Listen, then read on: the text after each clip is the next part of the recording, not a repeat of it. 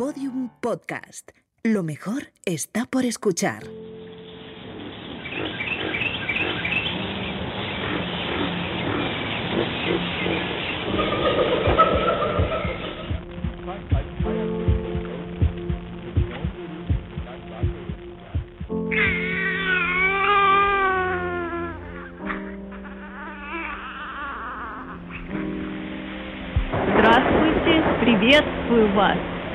Hola y saludos a todos.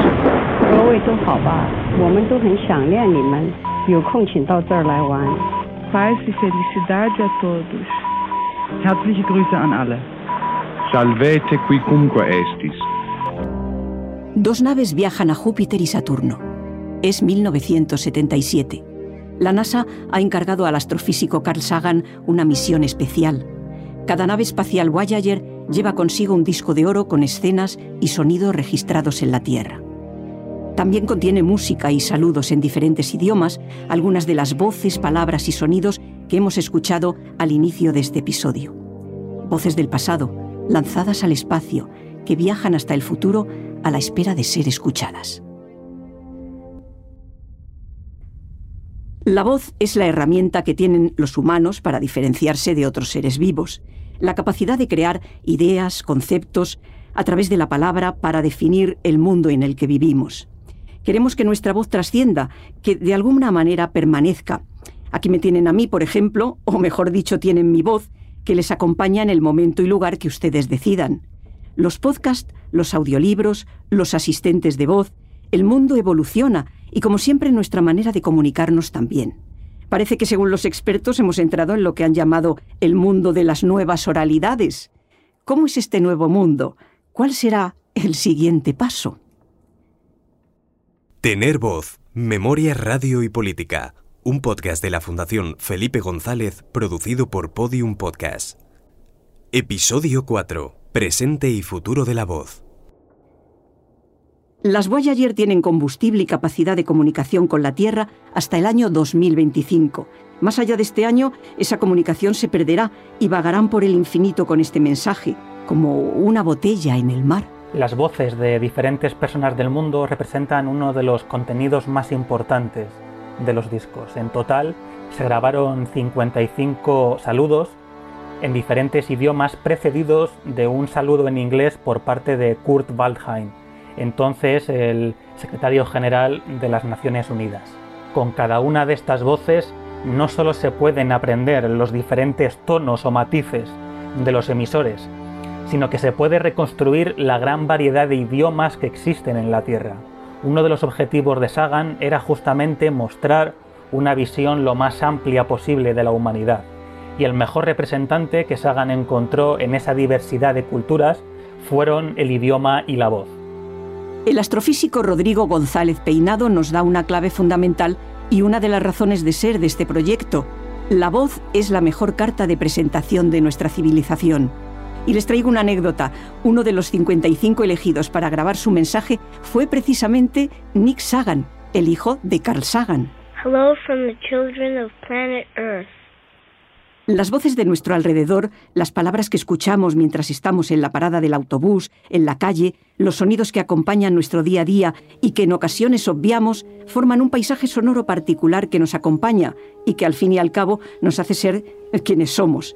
Sobre este concepto, el compositor Murray Schaffer intentó responder a la pregunta que muchos investigadores también se hacían. ¿Cuál es la relación entre el hombre y los sonidos de su entorno? ¿Qué ocurre cuando esos sonidos cambian? Murray Schafer fue un compositor canadiense que definió por primera vez a finales de la década de los 60 del siglo pasado eh, lo que es un paisaje sonoro. Eh, un, paisaje sonoro se puede entender como, como, todos los sonidos que se producen en un lugar concreto durante un momento determinado. Para Schafer, los sonidos que se escuchan en un paisaje sonoro se pueden clasificar en tres categorías. Eh, los sonidos tónicos son los que en una sociedad o comunidad se escuchan de una manera continua o, muy frecuente y son el fondo sobre el que se escuchan otros, otros sonidos. Es decir, no, los, los, seres humanos que estamos inmersos en ellos no, no, somos conscientes de que están ahí. Sin embargo, hay otro tipo de sonidos que son lo que llamamos señales sonoras que se distinguen claramente de la misma manera que, que la percepción visual se diferencia entre figura y fondo. Sería, por ejemplo, pues el sonido de la sirena de, una ambulancia o, un vendedor de lotería callejero anunciando su producto. Por último, tenemos las marcas sonoras, que pueden ser, a la vez también pueden ser señales sonoras eh, o no. Eh, las marcas sonoras indican sonidos propios o exclusivos de una comunidad y contribuyen a formar parte de su identidad, como puede ser, por ejemplo, pues la sirena de una fábrica, las campanas de una iglesia, que tienen un sonido concreto y son muy reconocibles.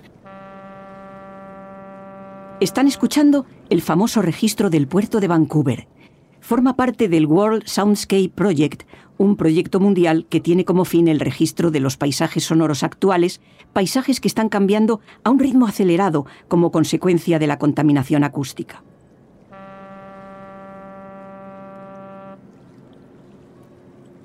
Además de registrar estos sonidos, WSP trabaja para preservar estos entornos sonoros, llevando a cabo una militancia activa contra la contaminación acústica. Y aquí nos surge una pregunta, ¿por qué o para qué hay que preservar el paisaje sonoro? Podría responder a esa pregunta con otra. ¿Podemos imaginar cuál era el sonido de nuestras ciudades y pueblos antes de la aparición de los coches? ¿Y antes de la electricidad? Claro que podemos imaginarlo, pero ¿podemos compararlo en un plano real con el sonido actual? Por supuesto que no. Eso es precisamente lo que pretende el WSP al preservar los paisajes sonoros para las generaciones futuras. En los museos y bases de datos de Internet podemos encontrar obras de arte de siglos pasados, pero es muy difícil encontrar un museo encargado de, conservar los sonidos. Tenemos imágenes de, los instrumentos griegos, pero no podemos saber cómo suenan. No sé, cómo, tocaba Beethoven el, piano, cómo sonó la primera, la primera locomotora a vapor la memoria sonora es algo, es algo muy importante. Sergio Sánchez, artista sonoro de la región de Murcia, tiene un blog llamado Sonar Históricamente, en el que defiende el registro de nuestra historia a través de las grabaciones de campo. Eh, las generaciones futuras comprenderán mejor nuestro presente si somos capaces de conservar para ellos nuestros sonidos de, ahora. Eh, si los paisajes sonoros son la banda sonora que rodea al ser humano, ¿se pueden considerar arte? Existe una rama dentro del, arte sonoro que entiende los paisajes sonoros como composiciones musicales. Y, dentro de ella tenemos, por un lado, los paisajes sonoros modificados o tratados electrónicamente, pero también existe la opción de registrar paisajes sonoros directamente de la, realidad sin modificar. Pero cuidado, el micrófono no es inocente. ¿eh? Eh, del mismo modo que detrás del objetivo de una cámara hay un fotógrafo que se encarga de enfocar, enmarcar, encuadrar eh, la imagen, detrás de un micrófono hay un fonografista que de algún modo también encuadra o enmarca eh, los sonidos que se, que se, recogen.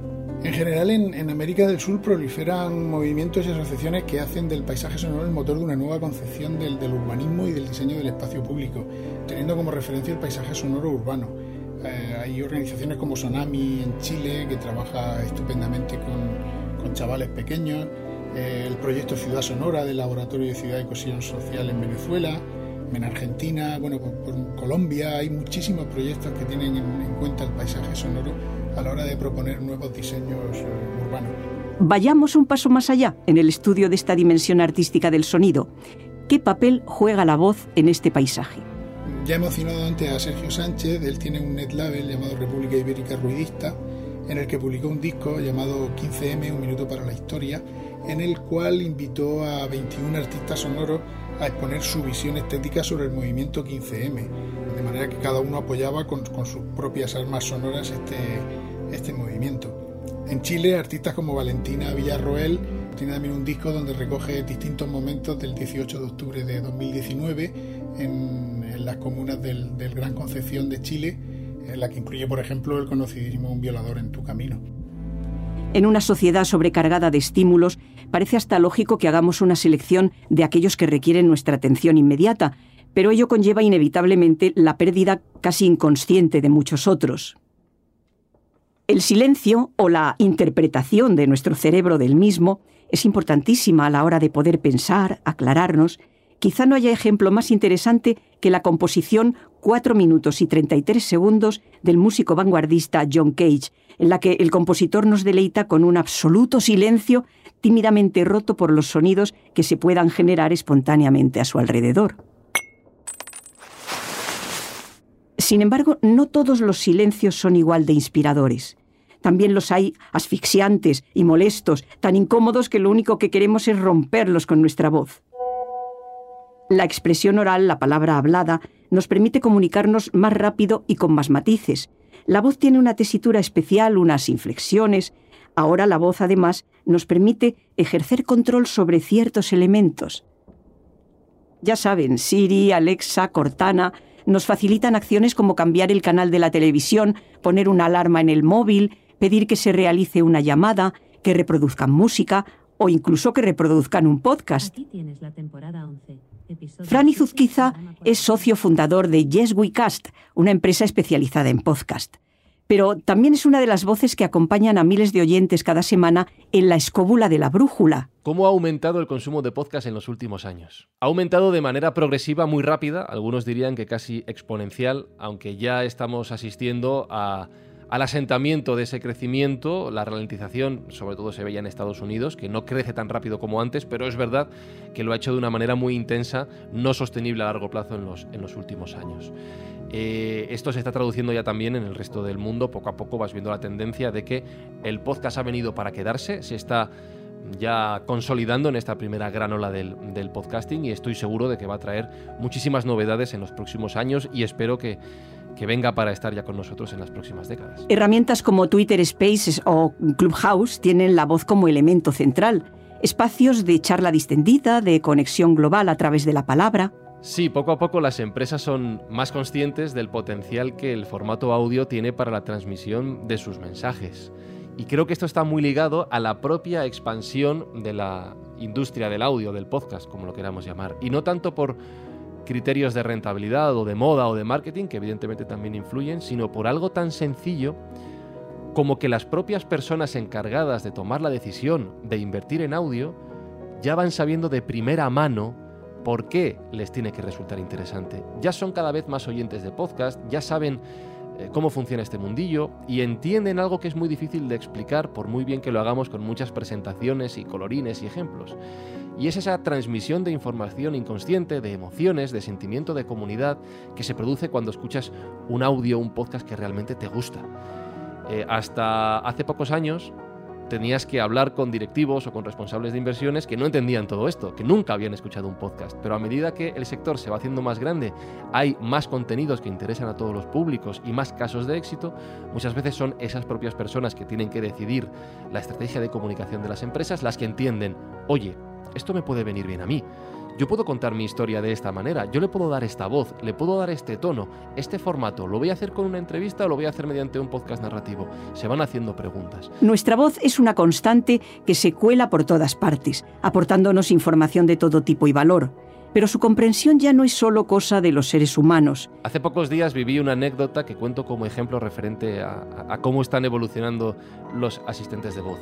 Yo tengo una Alexa en el cabecero de mi cama y una mañana, al despertarme, le pregunté la hora, pero estaba tan dormido que la voz me salió muy bajita. Alexa, ¿qué hora es? Y de repente Alexa me responde, son las ocho y media de la mañana. Susurrando. Y yo me asusté muchísimo. Pensé que había una persona en mi habitación contestándome, pero no, era Alexa. Me asustó, luego pensándolo fríamente me sorprendió y me maravilló la capacidad que ya tiene de entender el tono de voz con el que le hablas y responder de esa manera. Responder a no me hables muy alto que son las ocho y media y estoy muy dormido. Hemos conseguido que hasta las máquinas nos entiendan y prueba de ello son los asistentes de voz que mencionábamos antes. La ingeniera informática y cofundadora de Monoceros Labs, especializada en la investigación de las tecnologías del habla, nos explica cómo hemos llegado a conseguir este hito de la tecnología. Los asistentes de voz son interfaces de voz. ¿Y para qué nos sirven las interfaces de voz? Pues las interfaces de voz nos sirven básicamente para romper las barreras que a veces supone la tecnología para muchas personas, ya que les permite usar la voz para acceder a, esa tecnología. ¿no? Un asistente como Siri o Alexa eh, nos permite pues, eh, realizar eh, tareas sin necesidad de tener a mano un navegador web, un portátil, un, incluso el teléfono móvil, ¿vale? Entonces, Normalmente estos asistentes de voz son de uso general y les podemos pedir desde que nos diga qué tiempo hace hasta que nos pongan música en Spotify, ¿no? O incluso que nos recuerden comprar leche a cierta hora. Eh, y algunos incluso como Google Assistant también son muy buenos en darnos respuestas de conocimiento general. Siri, Alexa, Cortana son capaces de distinguir nuestra voz y proporcionarnos la información que necesitamos, y es un logro que no deja de impresionarnos Pero ¿y en el futuro? ¿Qué queda por desarrollar al respecto? Pero si la voz tiene esa parte emocional, ¿no? Eh, y esa parte de conectar entre personas, ¿no? Que no lo tiene el texto. Se pueden generar voces sintéticas em, que no existen, ¿vale? Entonces, al final lo que se pretende y se busca es mezclar ciertas características que tienen eh, de prosodia, ¿vale? Para generar voces que no identifiquen a nadie. Entonces, a tu pregunta de en base a unas pocas características podríamos suponer el resto de características y crear una voz, pues igual que se pueden crear voces que no existen, será posible crear eh, en base a unas pocas características y suponer el resto, suponer el tono, suponer la velocidad, suponer si es más grave o menos grave. Del mismo modo ya hemos podido ver y escuchar a grandes personalidades que ya no están entre nosotros. ¿Recuerdan eso de por el acento? El proyecto de Cruzcampo con Lola Flores nace de una de las muchas llamadas que recibimos cada día de un cliente, de una productora, que nos dice si nos atrevemos a revivir a, y a Lola Flores. Soy Ramón Artemán, director de Metropolitana y Montajes, que es una empresa de postproducción dedicada 100% a la publicidad.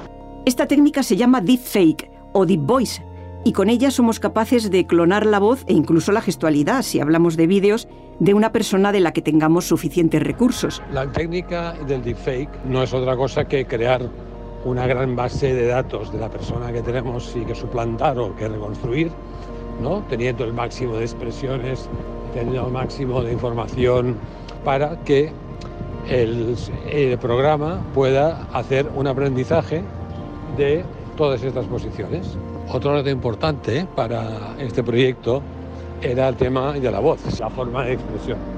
Nosotros desde nuestro desconocimiento, porque nos dedicamos 100% a imagen y no hacemos nada y de sonido, bueno, pensábamos que tal como habían programas uh, de inteligencia artificial para deepfake y de imagen, también pasaría esto con el sonido.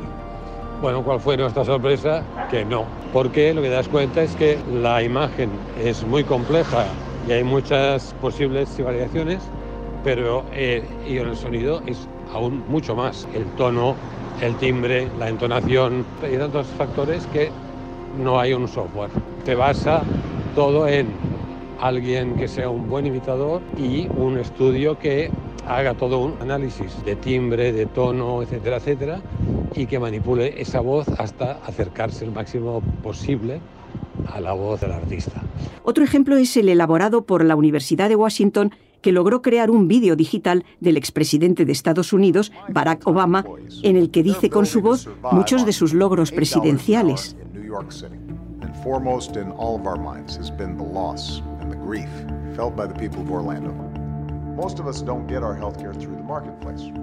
Ya ven, crear voces sintéticas, replicarlas, no es un futurible de esas nuevas oralidades de las que hablábamos, es el presente. Pero pensemos en nuestro día a día.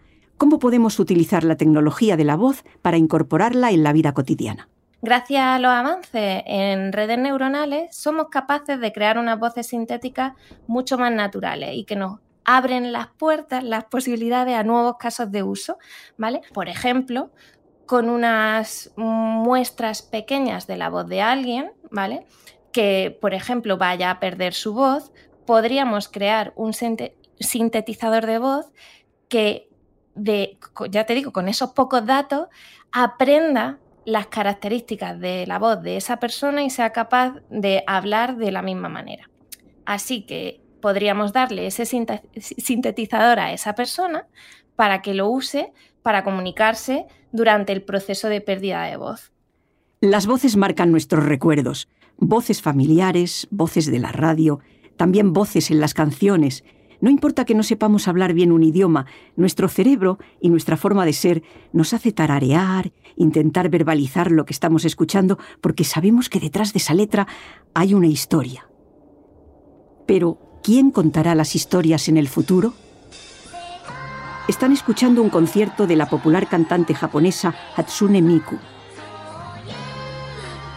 Hatsune ha llegado a llenar estadios con más de 40.000 personas que coreaban sus canciones, una auténtica estrella que en realidad no existe. Es una voz artificial creada a través de un sistema informático. Hace mm, eh, poco tiempo estuve en un congreso de audio en Málaga y se hablaba mucho de la generación de voces sintéticas mediante inteligencia artificial. Y evidentemente los que nos dedicamos a la voz como trabajo, eh, pues muchos de, de, nuestros compañeros expresaban el miedo a ser sustituidos por las máquinas en ese sentido. Y es algo que yo creo que no va a ocurrir, esa sustitución, sí la complementariedad, es decir, la creación de voces sintéticas puede llegar a cubrir huecos que por eficiencia, por costes, por rapidez, no es eh, posible hacer mediante voces humanas. Ejemplo, que todos los artículos de un periódico sean leídos todos los días como un archivo de audio y se ha puesto a disposición de la audiencia en formato MP3. Bueno, pues si tienes que tener una batería de locutores que lo lean todo, que lo corrijan todo si hay cambios, que lo actualicen a tiempo real y que lleguen a todos los contenidos de un periódico, pues seguramente no sea rentable económicamente y no sea eh, factible hacer un proceso de producción rápido y que sea eficiente. Pero sí lo puede ser mediante inteligencia artificial. No lo íbamos a hacer con humanos, lo hacemos con con la informática. Bien, perfecto, eso es complementario. Pero yo creo que una máquina, por muy perfecta que sea en el futuro, no va a llegar a la capacidad de transmisión de emociones que un ser humano puede conseguir mediante la voz. La palabra hablada, la palabra dicha en conversaciones, discursos, charlas, con los demás y con uno mismo. Nuestra memoria sonora es un mapa construido a partir de fragmentos de vivencias, recuerdos y experiencias que vamos guardando a lo largo de nuestra existencia. La voz es una de las herramientas más bellas y esenciales que tenemos para construir nuestra historia, y su conservación y registro ha de ser una tarea imprescindible que no debemos dejar de hacer. Aprender del pasado, desde el presente y nuestro presente, nos permitirá aportar y construir mejor nuestro futuro. Tener voz es tener memoria, radio y política. Y también muchas otras cosas. Soy Ángeles Afuera y ha sido un placer acompañarles en este viaje sonoro.